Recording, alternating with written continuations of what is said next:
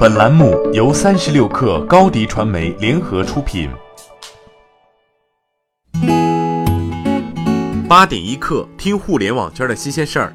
今天是二零一八年十一月六号，星期二。你好，我是金盛。信息流和新业务没能助搜狗交出一份好看的财报。搜狗昨天公布了二零一八年 Q 三财报。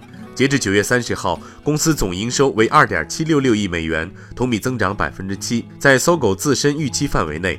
净利润为两千三百九十万美元，同比下滑百分之二十三。具体而言，搜狗营收分为两部分：搜狗和搜索相关的广告营收，以智能硬件销售贡献为主的其他营收部分。前者是搜狗的核心，后者相当于搜狗 AI 产品落地的新拓展业务。但这两部分业务都没能拉动搜狗业绩快速增长。此前有媒体报道称，人人车关闭百分之二十城市业务，官网覆盖超百城被删。对此，人人车回应三十六氪称，公司运营一切正常，城市数量一直保持稳定，公司在不断加大对城市的投入。同时，人人车方面表示，会根据业务综合运营进展，对覆盖城市进行调整，调整属于正常运营。华为准备在明年初与印度合作伙伴一起进行五 G 试验，而具体合作伙伴还没有公布。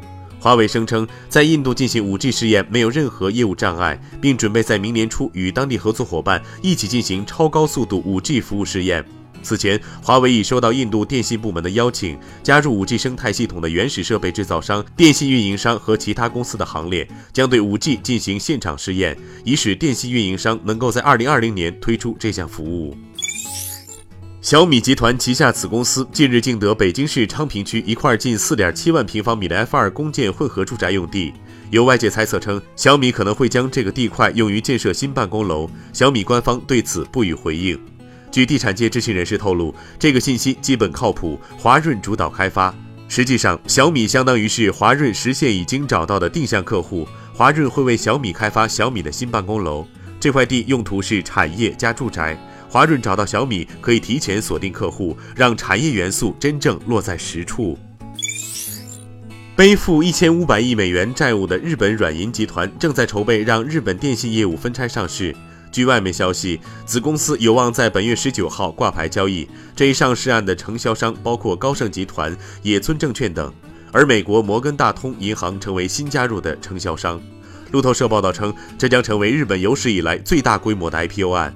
此前有报道称，软银集团将在上市过程中抛售日本电信业务一定比例的股权，将套现一百八十亿美元。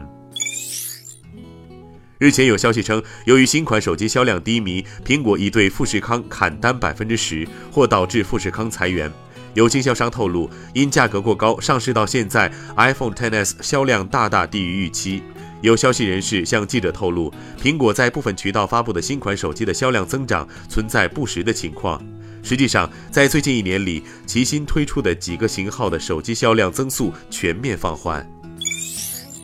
通用汽车最新发布了两款新车，但不是一般的乘用车，而是电动自行车。这两款自行车，一款是可折叠的，一款是固定的。它们将于二零一九年上市，被设计用于城市通勤。目前，这两款电动自行车的关键参数，如尺寸、重量、类型、价格等，还在保密中。公司现在正在寻求让消费者参与，为这两款电动自行车命名。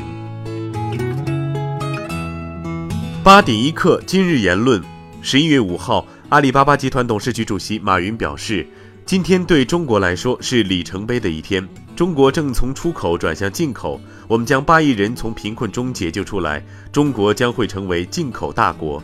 这是中国最大的挑战，也是世界最大的机会。大家不要担心技术问题。马云说：“我从来没见过一个年轻人担心技术问题。物联网、AI、大数据，不管你喜不喜欢，技术就在发展，大家都需要做出改变。”在遇见大咖节目中，蔚来汽车 CEO 李斌在德国慕尼黑汽车研发中心给老外们讲解中国审美：简洁设计、细节质感。这些都是世界的审美，世界的审美就是中国的审美。我们不需要专门去迎合中国的潮流。随后他又强调，在中国千万不要给人塑料感，这是一个底线。好，今天咱们就先聊到这儿，更多精彩内容就在三十六个 App 音频频道。责编：彦东，我是金盛，八点一刻，咱们明天见。